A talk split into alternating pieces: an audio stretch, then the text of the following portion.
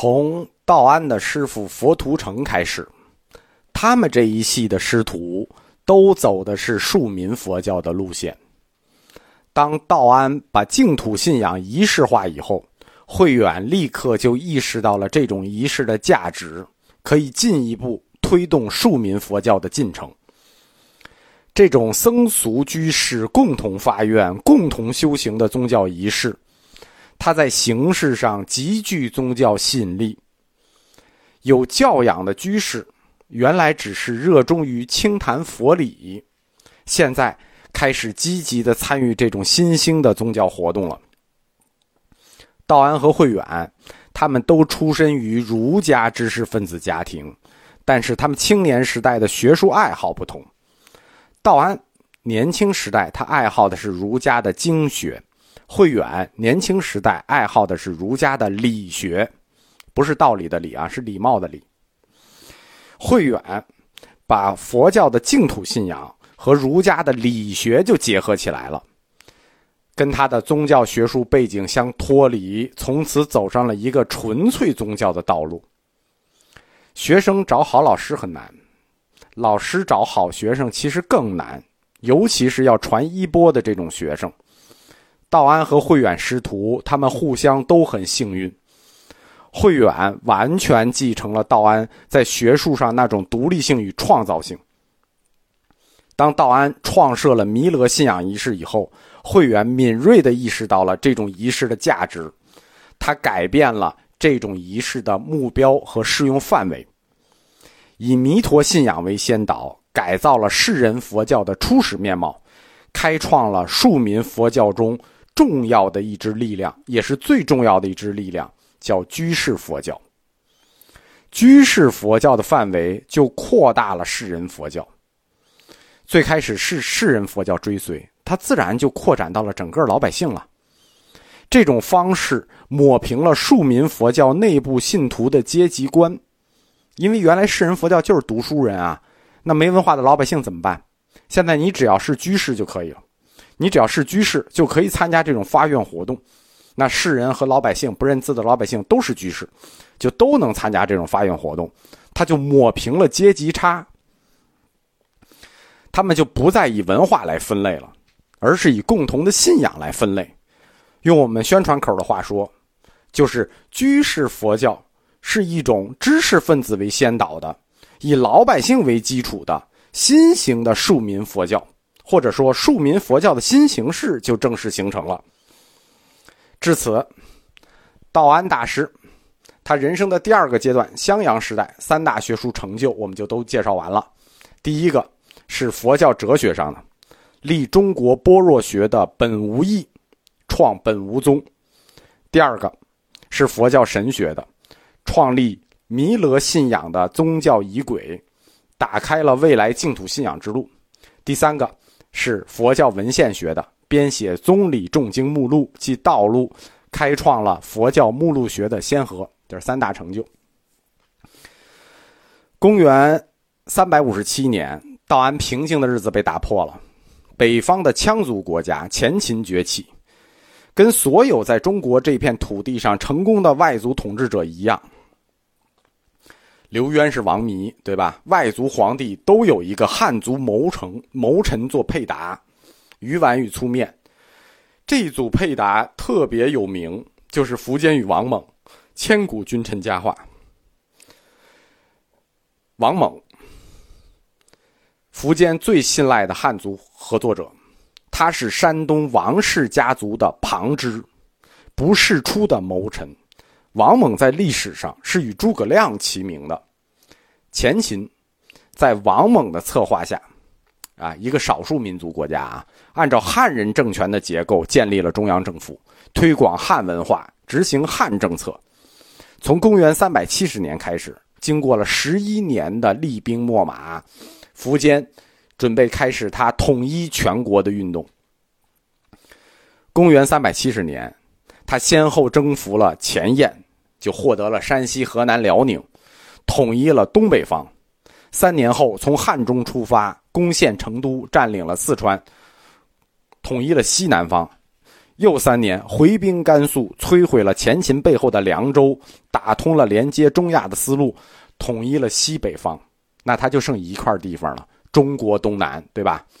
北上，他又打垮了鲜卑的代国，挫败了拓跋氏独立建国的计划。前秦国力鼎盛，一时无两，他离统一天下只差一步，就是消灭东南的东晋。机会来了，公元三百七十三年，东晋伟大的军事家，就是镇守荆州的江陵江陵大将军恒温去世了。恒温是东晋史上真正的军事家，苻坚。建立中国史上第一个少数民族统一帝国的机会就在眼前。苻坚，苻坚走了，他没有怕的了，就剩的灭掉东晋，他就统一了。但是王猛不同意，他的这个谋臣王猛不同意。王猛，山东王氏旧族，琅琊王氏旁支，他力阻苻坚，不能攻打东晋。那苻坚没法打，啊，这是君臣佳话嘛，哥们儿朋友嘛。到公元三百七十五年，功高、功盖诸葛的王猛去世了，再也没有人能拦住苻坚这位英主的雄心。公元三百七十八年三四月间，前秦四路大军南下包围襄阳。襄阳城极具战略地位，历来是北方政权打通南方的第一关。北方政权攻打南方，它受限于长江天险的防御，但是在这条防御上有两个战略点是可以突破的，一个是河南信阳，一个是湖北襄阳，所以历史上历来襄阳之围都具有英雄的意味。襄阳如果失守，中国东南地区的门户就打开了。首先。它是汉中平原进入南方的唯一通道。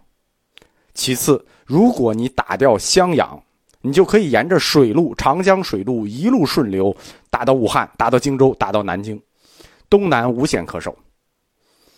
这一条进攻襄阳的通路，其实就是我们常说的衣冠南渡的水路。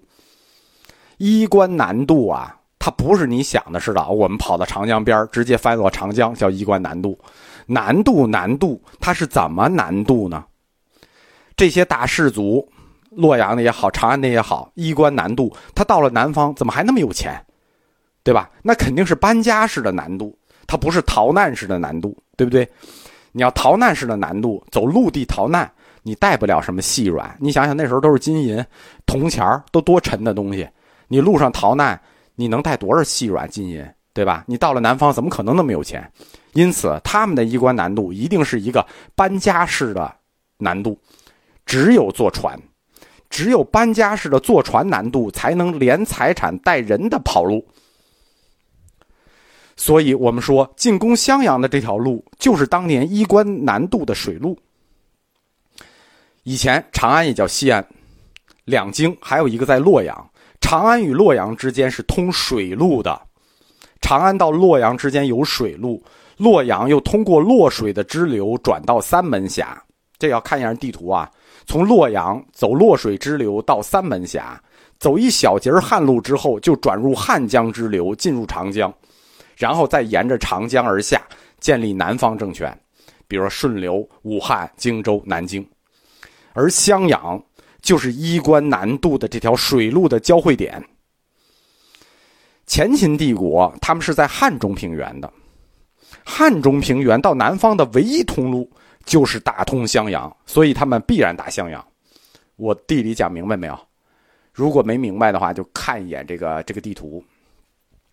因此，守住襄阳就守住南方，襄阳又特别好守。哎，这事儿有意思。襄阳特别好守，易守难攻。